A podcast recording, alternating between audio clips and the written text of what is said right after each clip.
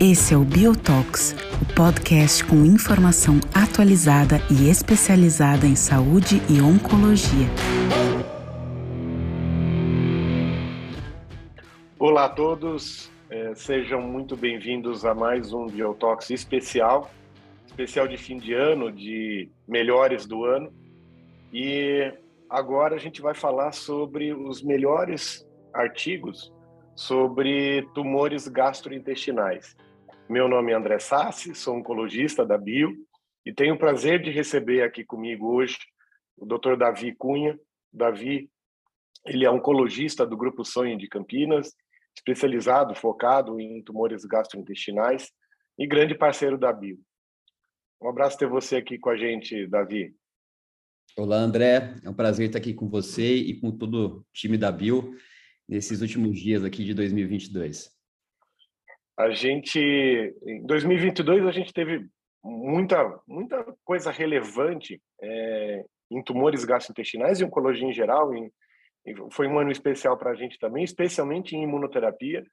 Acho que a consolidação de vários conceitos de, de imunoterapia em tumores gastrointestinais ainda estava meio defasado em relação a outras subáreas, é, especialmente em relação à, à geniturinária, que a gente viu tudo começar, ou também com melanoma e pulmão, é, até para mama, é, a gente já estava vendo alguma coisa. Acho que é, esse ano a gente teve algumas informações importantes, acho que esse foi o, o, o tópico geral da nossa seleção. E, a, a, obviamente, a, a, a escolha, né, a eleição dos melhores artigos, ela é bastante subjetiva, e, mas aí eu vou chamar o Davi para é, é, falar sobre o eleito dele, sobre o, o, o top 1 de, de gastrointestinal em 2022 e, e por quê, e a gente vai dialogando a respeito do artigo. É, eu acho que você falou bem. Eu acho que esse ano a gente consolidou a, a imunoterapia em tumores gastrointestinais. Né? A gente vai ver, eu selecionei três artigos e a, a semelhança entre os três é a presença de imunoterapia é, em todos eles, tá? Então, eu vou começar, André, com o primeiro artigo, que é o Topaz 1. Tá? É um estudo em neoplasia de vias biliares metastático em primeira linha. Tá? Ele foi inicialmente é, apresentado na ASCO GI desse ano e publicado também nesse ano no, no New England Evidence. Tá? Então, só para contextualizar, né, a gente tinha desde 2010, né, após os dados do estudo ABC02, a combinação de cisplatina e gencitabina como o padrão de tratamento em primeira linha de doença metastática. E a gente permaneceu 12 anos aí com, com esse esquema como padrão, e não é que a gente só ficou ele, a gente tentou outras formas, outros esquemas, mas nenhum conseguiu mostrar superioridade à cisplatina e gencitabina. Então, o Topaz 1 é um estudo que avaliou o durvalumab, né, então o anti-PDL1, associado a gencitabina e cisplatina por oito ciclos e depois ele mantinha a manutenção com o durvalumab versus o tratamento com gencitabina e cisplatina, isso em pacientes com neoplasia de via biliar em primeira linha. Tá? Então, é um estudo randomizado, em fase 3, aqui com doença avançada, mas vale ressaltar que ele permitiu os pacientes que tiveram recorrência após o tratamento da, da doença localizada e foram incluídos pacientes tanto com colangiocarcinoma intrahepático como extrahepático e também de neoplasia de vesícula biliar, tá? Então, tumores de papila não foram incluídos. Tinha aproximadamente 340 pacientes em cada braço e foi uma avaliação interina, tá? Mas foi pré-planejada é, é, essa, essa, esses dados dessa publicação. Então vamos lá para o que interessa, né? O objetivo primário do estudo foi sobrevida global e ele foi positivo, tá? A mediana de sobrevida foi 12 versus 11 meses, né, para associação do durvalumab, uma, uma redução do risco de morte de 20%, tá? Quando a gente olha numericamente, a mediana não parece algo muito muito significativo, né, muito surpreendente, mas como todos os estudos de imunoterapia o mais importante é a gente olhar o comportamento dessas curvas de sobrevida.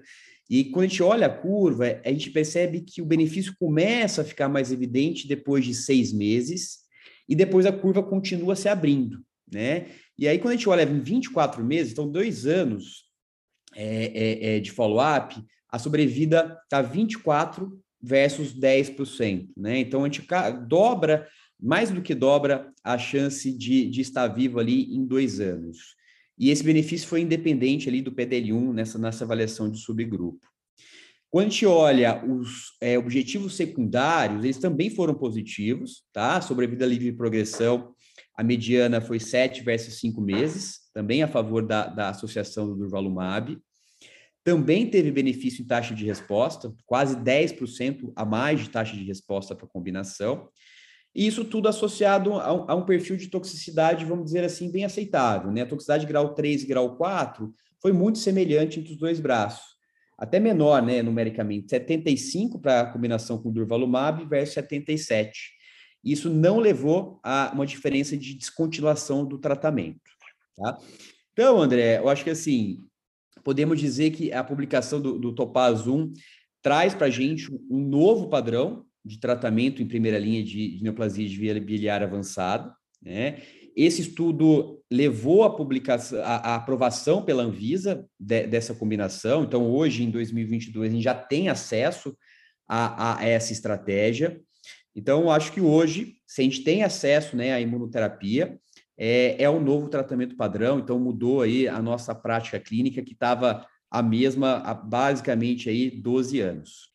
E, e Davi, é, você bem falou, assim, numericamente e até visualmente, a curva é, não impressiona tanto. Um hazard ratio de 0,8, uma, um aumento da sobrevida mediana é, é, de um mês, a sobrevida livre de progressão, que é um objetivo secundário, acaba também não sendo grande, é, muito diferente, apesar de estudos de imunoterapia, a gente já vê isso, é, em outras neoplasias também, mas é, de fato é uma é uma neoplasia que é difícil mudar o padrão, né?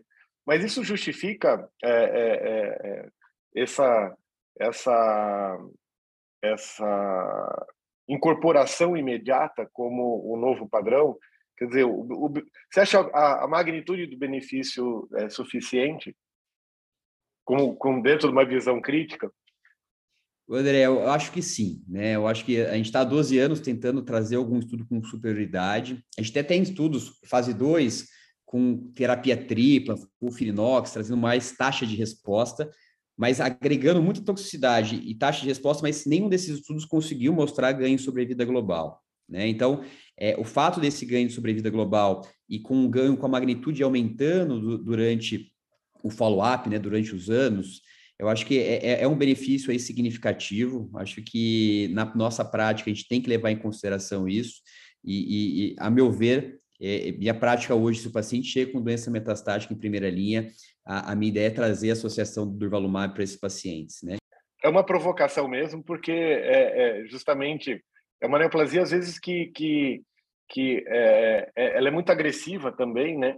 E às vezes a gente olhando a curva, é, é nos dá a impressão de que o benefício realmente é mais tardio, que até depois da, da primeira fase de tratamento, é, que a gente vê a separação das, das curvas entre os grupos. Então, é, é só depois dos seis meses. Então, tem aquela, aquela, aquele período em que o paciente faz é, ou cisplatina de gestabina ou a, ou a combinação com, com o Durva, e aí é, o benefício vem depois. Então, às vezes dá a tentação de de eventualmente deixar a imunoterapia para uma segunda linha. Mas a gente vê outros benefícios também, né? Como você já falou, de taxa de resposta, que talvez isso também contribua até para um benefício mais tardio para esses pacientes que responderam melhor. São estratégias que a gente ainda vai ter que até avaliar, mas concordo com você com, com um novo padrão. E André, e, e aproveitando, né, quando a gente pensa em, em, em tratamento, tratamento global desse paciente, pensar em sequenciamento, né? Hoje, em primeira linha, apesar de a gente saber que, que o tratamento de tumor de via biliar, é, eles são tumores muito heterogêneos, né? É, existe presença de, de mutações de, de FGFR2, de DH1, que isso na nossa prática clínica atual, gente, no Brasil, a gente não tem drogas-alvos nesse cenário. E as, essas drogas provavelmente vão ser aprovadas em segunda linha em breve. Né? Então, o fato de a gente estar agregando benefício em primeira linha dá tempo a gente também fazer a pesquisa desse, dessas mutações drivers ali, para que na segunda linha a gente consiga fazer o melhor sequenciamento e trazer um, um ganho de sobrevida maior aí a longo prazo. Perfeito. A única, a última coisa, só em relação ao, que eu não gosto de falar, mas a gente é obrigado, que é a avaliação de subgrupos, é, acho que, é, é assim, consolida um pouco mais o conhecimento, é, é, levando a análise de subgrupos que mostra que, que não tem, na verdade, nenhum, nenhum subgrupo que, que haja maior benefício ou não, é, é, é, como você falou, o, o, tumor de vias biliares, em geral, são bastante heterogêneos, então, até, até tumores de, de vesícula biliar foram, foram incluídos também, e na análise subgrupo, esses colangiocarcinoma intrahepático, extrahepático, é, é, vesícula biliar e outras análises que foram feitas, todas elas mostraram mais ou menos o benefício é, dentro do, do, desse esperado mesmo, né? Alguma, alguma, alguma questão especial sobre uma característica especial de pacientes que você pense?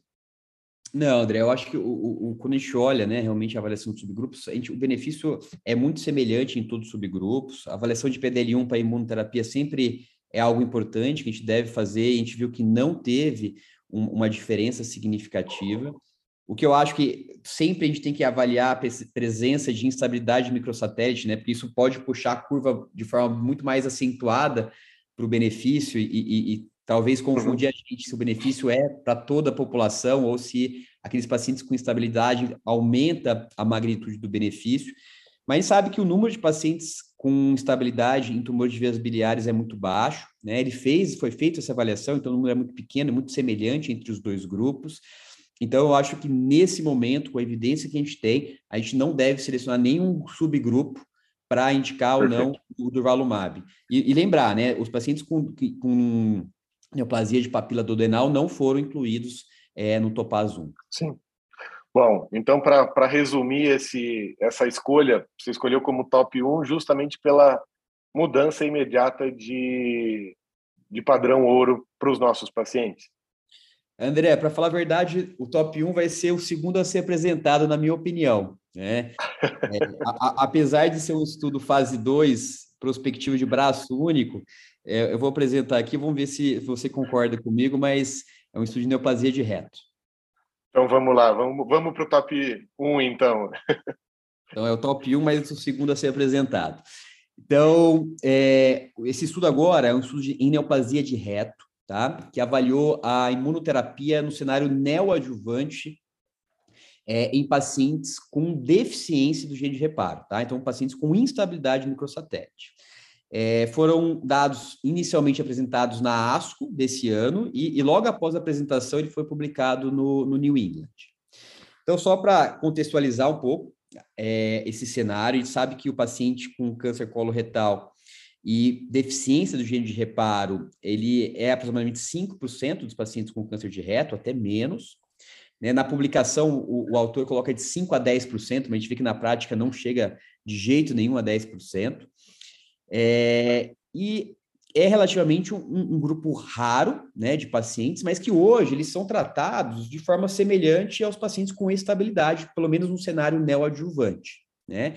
E o tratamento hoje padrão é radioquímio, seguido de cirurgia, e naqueles pacientes com tumor um pouco mais avançado, a terapia neoadjuvante total, a partir do ano passado, com as publicações, a gente viu que tornou-se ali um, uma, uma opção até preferencial para esses pacientes com volume maior de doenças, aqueles pacientes com alto risco. E a pergunta para esse estudo é: a gente tem que tratar o paciente com instabilidade igual aos pacientes com estabilidade? E aí a, a, a, a questão foi, foi tratado esses pacientes, então pacientes usaram uma imunoterapia, o dostarlimab, tá? É um anti-PD1, foi utilizado durante seis meses, tá? Então aplicações a cada 21 dias, foram nove ciclos. E aí no cenário importante, Isso é importante, braço único, né? Braço único, braço único. Então, é, é um cenário neoadjuvante, pacientes com adenocarcinoma de reto estágio 2 e 3, deficiência do gene de reparo, Tá? Então, estudo prospectivo, fase 2, braço único. E os pacientes faziam esses seis meses iniciais de imunoterapia e seguia com radioterapia, tratamento habitual, radioterapia, 28 sessões com capecitabina e depois cirurgia. Mas, naqueles pacientes que tinham resposta clínica completa após a imunoterapia, então fazia os seis meses de dostarlimab, e se ele tinha resposta clínica completa, ele não precisaria fazer nem radioquímio, nem cirurgia. Se não tinha resposta clínica completa, ele seguiria para radioquímio, e aí, nesse momento, teve resposta clínica completa? Não teve, aí ele iria para a cirurgia. Tá? O, o estudo teve, tinha, né, tem três objetivos primários, mas o que foi apresentado e o que foi publicado, é, o que eu vou apresentar agora é taxa de resposta objetiva após a neoadjuvância com a imunoterapia, tá? E também a segurança desses dados. Então, até o momento da publicação, tinha 16 pacientes que começaram o protocolo. Desses, é importante ressaltar 15, um estágio 3, né? Então, é, é uma doença localmente avançada mas foram apresentados dados de 12 pacientes. Esses 12 terminaram a imunoterapia e fizeram um follow-up de seis meses. Tá? E o resultado é todos. Então, André, 100% dos pacientes tiveram resposta radiológica completa depois de seis meses de imunoterapia. Então, o que, que, significa resposta clínica completa, né? Nesses casos.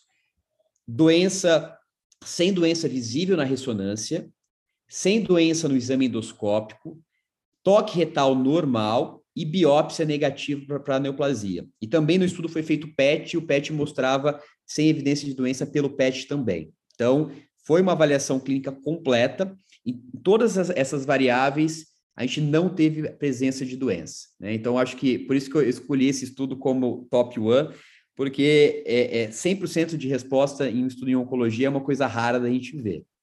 Sem e... dúvida. E, e, assim, e a resposta clínica completa, né? É, além da radiológica, né, da imagem, é, é, é, o toque, a colonoscopia. Então, é um, é um desfecho clínico composto que foi é, é, combinado com todas as avaliações como um todo. E aí, esses pacientes não foram submetidos a quimio e radioterapia. Então, esses pacientes ficaram sendo tratados só com imunoterapia, sem quimio e rádio, sem cirurgia depois. Exatamente. Né? Então, assim, ele usou todos os métodos de avaliação de resposta, né? Então, tudo que a gente tem de imagem hoje disponível e de biópsia vieram negativos, os pacientes não foram operados.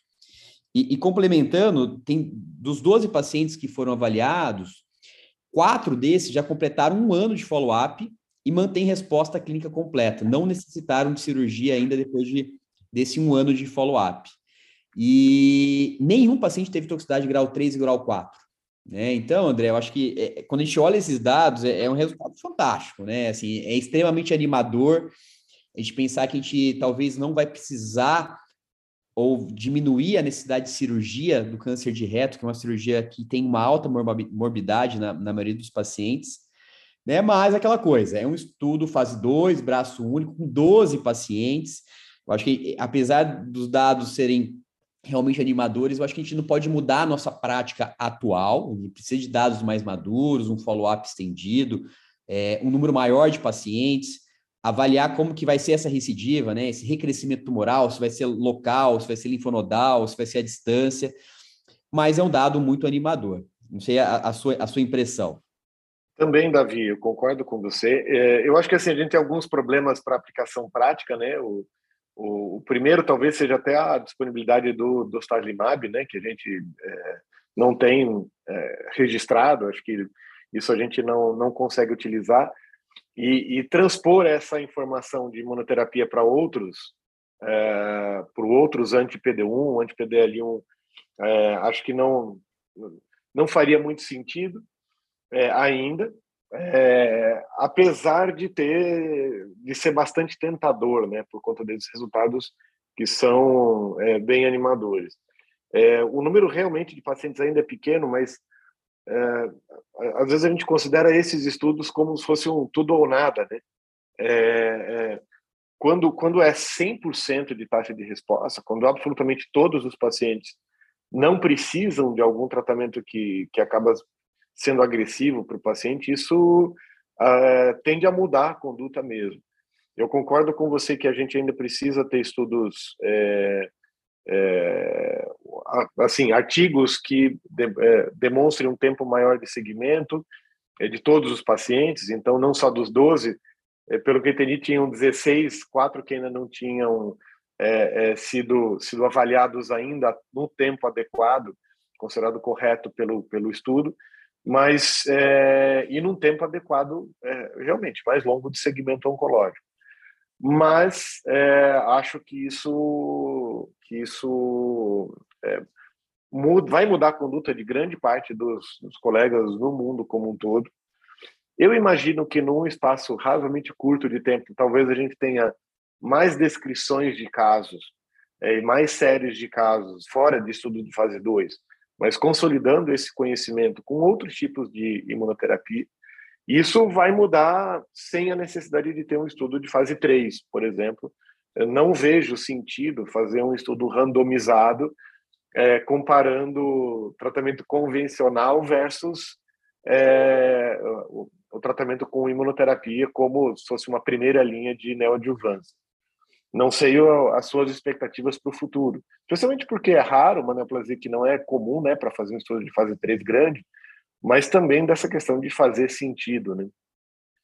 André, eu acho que é, faz muito sentido, né? Porque se a gente pensar, o que, quando a gente faz o, pega os dados do Rapido e do PROD 23, né, que a gente faz TNT, para um grupo muito parecido de pacientes, estágio 3, com esse de maior risco, a gente faz mais químio, químio intensa, rádio, e, e, no estudo a gente teve resposta patológica completa em ordem de 28%, né? Então, assim, intensificando o máximo possível, lógico, ali era um grupo de pacientes com estabilidade, instabilidade, mas a gente vê uma diferença muito drástica, né? Então, a imunoterapia para câncer de reto com instabilidade mudou a nossa prática, né? Ali, a futura. Não sei se vai ser só imuno, se vai ser necessário operar esses pacientes ou não, mas abriu ali uma perspectiva de mudança de prática clínica. E, e quando a gente tenta ali trazer alguns estudos parecidos, né? A gente, quando a gente pega a publicação, a apresentação do NISH 2, né, que foi apresentado na ESMO, e aqui para câncer de cólon, mas também com instabilidade microsatélite, uma doença localmente avançada, com deficiência de gene de reparo, a gente viu que a, que a imunoterapia neoadjuvante para câncer de cólon mostrou uma resposta patológica maior na, na, no NISH 2 de 95% dos pacientes. Então, o tumor residual viável menor que 10%. E 67% taxa de resposta completa em cólon também, né? Lembrando que no NISH 2 foi feito é, a imunoterapia, o paciente era operado em até seis semanas. Então, talvez não deu tempo a gente ter um benefício ainda maior, talvez fazer mais imunoterapia igual é, é, na publicação do reto, que foi seis meses, talvez a gente agregue mais benefício ainda, a gente consiga aumentar a resposta completa em cólon também. Né? Então, quando a gente começa a olhar os dados em, em, em cólon e reto, com imunoterapia neoadjuvante, eu acho que as coisas estão se consolidando, estão ficando mais maduras, é, e em um futuro próximo, eu acho que com um pouco mais de follow-up, a, a nossa prática clínica de, deve ser mudada, sim. Definitivamente, né? É, eu acho que por isso, é, é, assim, a, a, questão de escolha de artigos importantes no ano, elas não levam em conta só a metodologia, mas, obviamente, o que muda do nosso, do nosso conhecimento e o que muda da, das nossas expectativas com os nossos pacientes. É, sem dúvida nenhuma, eu acho que, que é, esse desenho de estudo é, é, até precisa ser valorizado, né? Ele, ele a, a, busca por uma por uma mudança real, né? Não a, a, fazendo a, comparação com o estudo anterior, né? Que dá um benefício é, de 20% de redução de mortalidade, é, que a gente falou em, em, tumores de vias biliares. Aqui é uma uma mudança de vida completa, né? É uma talvez a cura ou de todos ou de, de quase todos os pacientes. A gente só o tempo vai dizer mas com uma mudança de, de, de conceito é, de tratamento desses pacientes, que seriam submetidos a tratamentos mais agressivos. Eu acho que aí por isso que, que realmente merece a escolha. E então, assim, hoje você acha que ainda não, não é, é difícil a gente indicar imunoterapia para um paciente com com, com adenocarcinoma de reto com estabilidade microsatélite, mas você imagina que num curto espaço de tempo isso, isso vai mudar? Isso, André. Eu, eu acho que a gente não, não, não, pode mudar, ser um pouco precipitado e animador demais e mudar a nossa prática hoje. É, mas eu acho que um follow-up um pouco mais estendido, maturidade um pouco maior desses dados. A gente não vai precisar de um fase 3, com um número muito maior de pacientes, até porque paciente com estabilidade em câncer de reto é um número menor. Para a gente conseguir esse estudo a longo prazo, talvez dificulte, atrase um pouco a, a, o benefício para os nossos pacientes, né? E pensar Agora... em evitar uma cirurgia de reto é uma coisa muito, muito interessante. é, e o benefício muito grande. Uma mensagem chave é, importante final é que todos os pacientes com câncer de cólon e reto, ao diagnóstico, precisam ter a análise de instabilidade microsatélite. É isso aí. E pensar até na, questão de, de triagem em síndrome de Lynch, né? Então, o benefício para o paciente e também a investigação de uma síndrome que pode ter impacto para a família, né? Então, acho que em todos os cenários, mesmo na doença mais inicial, estágio 1, 2, 3, na doença metastática, a gente tem aprovação também de imunoterapia. Então, acho que diagnóstico de câncer coloretal hoje é obrigatória a pesquisa de deficiência de gene de reparo. Beleza. Bom, vamos em frente com o terceiro artigo é, que você escolheu, Davi. Qual que é o tá entre os top 3 então do, de gastrointestinal? Então vamos lá. Agora vamos mudar um pouco o foco, né? Ficamos em, em depois fomos para reto e agora falar de fígado, tá? Então é um estudo Himalaia, é, que avaliou a combinação de imunoterapia no paciente com CHC, carcinoma hepatocelular avançado, em primeira linha. Tá? Então foi um estudo inicialmente apresentado na ASCO-GI desse ano, e, e, publicado no New England Evidence em junho desse ano também. Tá? Eu acho que, felizmente, nesses últimos, é, vamos dizer, três a cinco anos, a gente teve um boom de, de novos tratamentos para CHC, né? É, com impacto na nossa prática clínica, e essa apresentação desse artigo, acho que também trouxe mais uma opção é, nesse cenário. Então, a, o Himalaia é um estudo randomizado fase 3, Tá? Os pacientes que foram elegíveis eram paciente de Barcelona B, mas a grande maioria dos pacientes era Barcelona C, Child A, com CHC irressecável e que não era candidato a, a nenhuma terapia local. Tá? Foram excluídos os pacientes com trombose de porta, então isso é importante ressaltar, mas era permitido os pacientes que tinham invasão vascular. E o estudo avaliou três braços. Assim, Para falar a verdade, foram quatro braços, tá? mas um foi, foi descontinuado. Então, o primeiro braço, né, que é o, o braço experimental, que era a combinação de um anti-CTLA4, o tremelimumab, uma dose única, tá? Então, por exemplo, dose única de 300 miligramas, mais durvalumab. É, e, e, esse esquema era chamado regime STRIDE.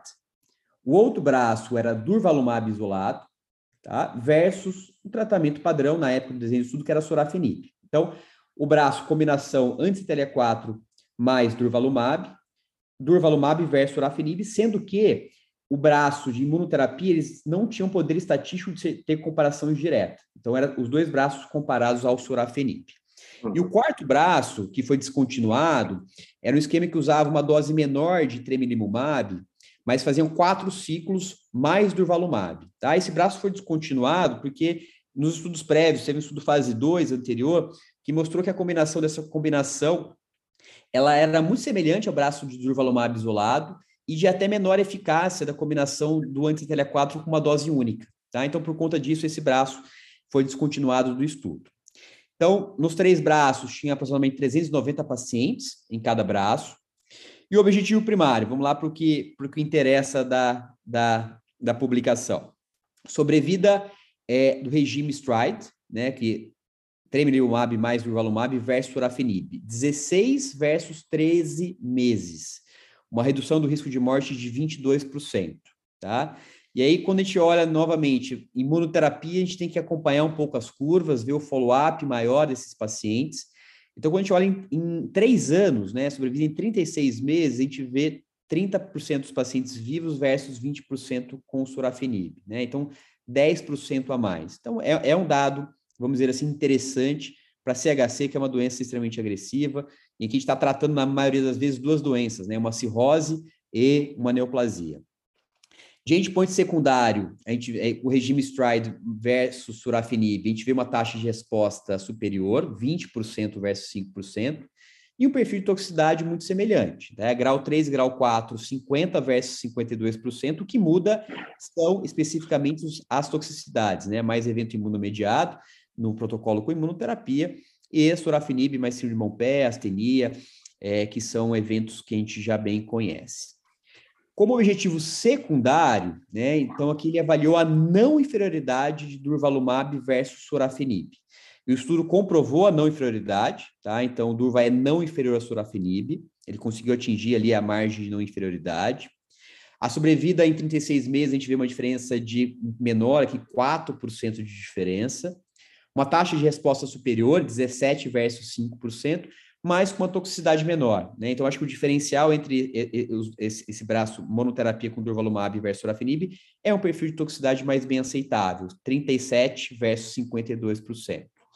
Mas vale ressaltar que os três braços não tiveram diferença em sobrevida livre de progressão, foram iguais nos três braços, que é uma coisa que a gente acaba vendo com uma certa frequência é, em imunoterapia.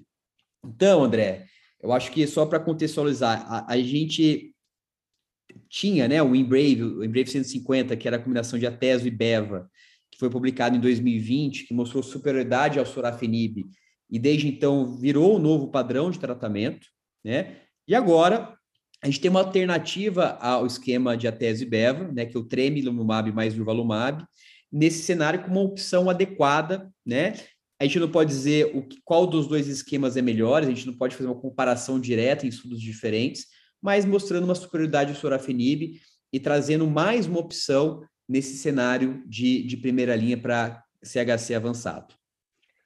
Davi, é, acho que, assim, concordo com as suas conclusões e, e, e, obviamente, o desenho do estudo foi feito pelo padrão que se tinha na época, que era sorafenib, mas e a gente não deve fazer comparação indireta, mas por outro lado a gente tem que fazer escolhas, né?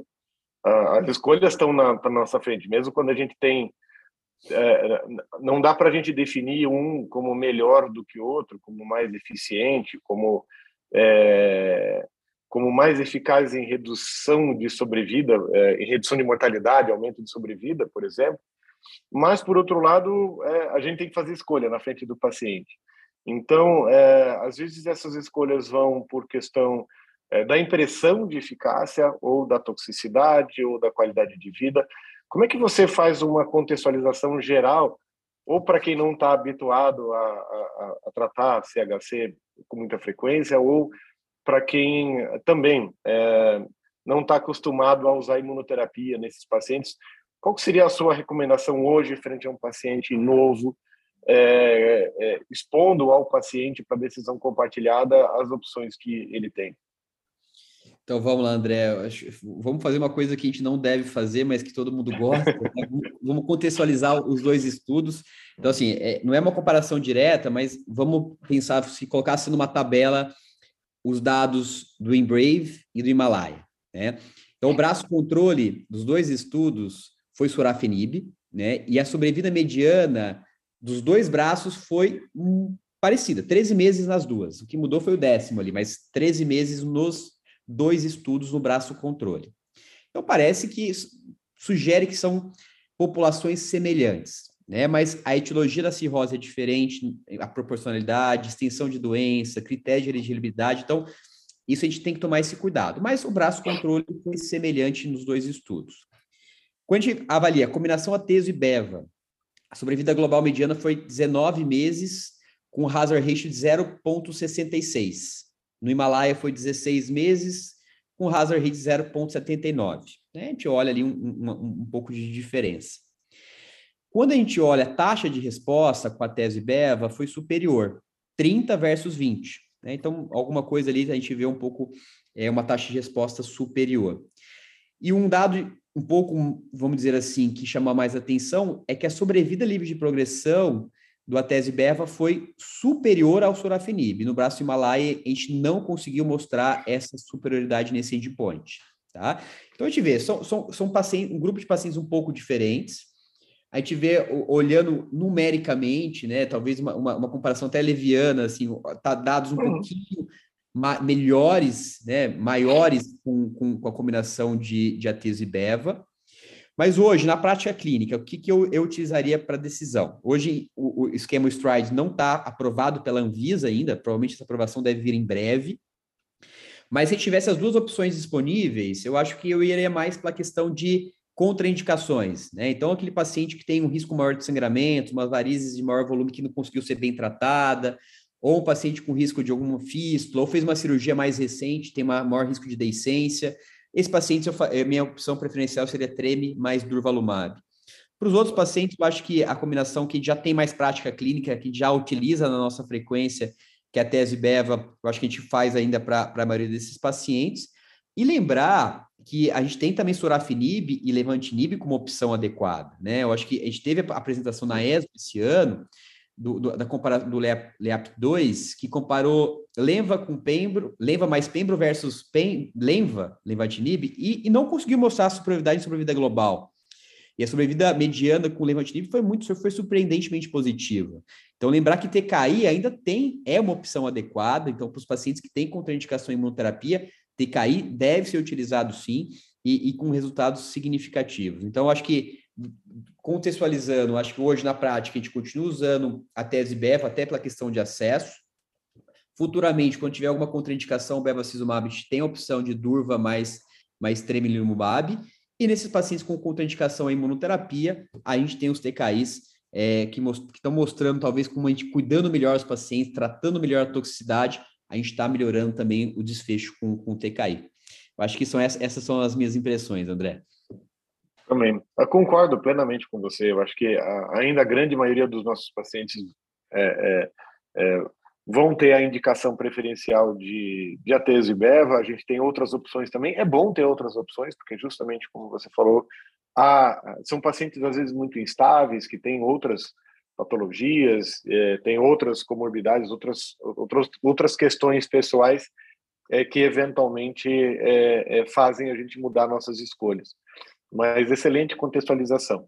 Bom, Davi, até pela, pela questão de tempo, é, obrigado pela contextualização geral. Acho que foi um excelente ano para a gente, que faz, que trata pacientes com GI, de, de mudança, como, como eu falei no início, de consolidação do momento do uso de imunoterapia em boa parte dos tumores e, e gastrointestinais e até algumas questões importantes de quando não usar, né? De como selecionar melhor os pacientes para usar a imunoterapia. E essa personalização acho que vem, vem, vem sido construída com o passar do tempo. É, alguma, alguma consideração final, Davi, em relação ao ano como um todo? É, como foi para você o contexto geral de evidências em gastrointestinal? É, André, eu, eu, acho que assim, eu concordo com o que você comentou. Acho que a imunoterapia chegou para ficar em tumores gastrointestinais. Acho que praticamente agora tem desde esôfago até canal ali, a gente tem alguma indicação em algum momento. Né? Eu acho que a gente vai ter que refinar mais ali a, a indicação. Agora a gente tem mais de, um, mais de uma opção, tipos diferentes de imunoterapia. Então, acho que a gente vai agora refinar a indicação de pacientes, tentar melhorar ali a, o N de pacientes, porque instabilidade microsatélite a gente sabe que é um número muito baixo de pacientes para em tumores gastrointestinais. Então, talvez a, as combinações com imunoterapia, combinações com antiangiogênicos, combinações com TKI, assim como já acontece em, em tumores de rim, talvez isso vai ser, vai, a gente vai conseguir trazer isso para tumores gastrointestinais e, e, e com certeza esperamos que 2023 a gente tenha mais novidades e consiga aí trazer maior benefício para os nossos pacientes. Excelente. Muito obrigado, Davi. Muito obrigado a todos pela, pela audiência ao longo de 2022. Que tenhamos um 2023 excelente em novas produções de evidência. Valeu. Um abraço. Um abraço.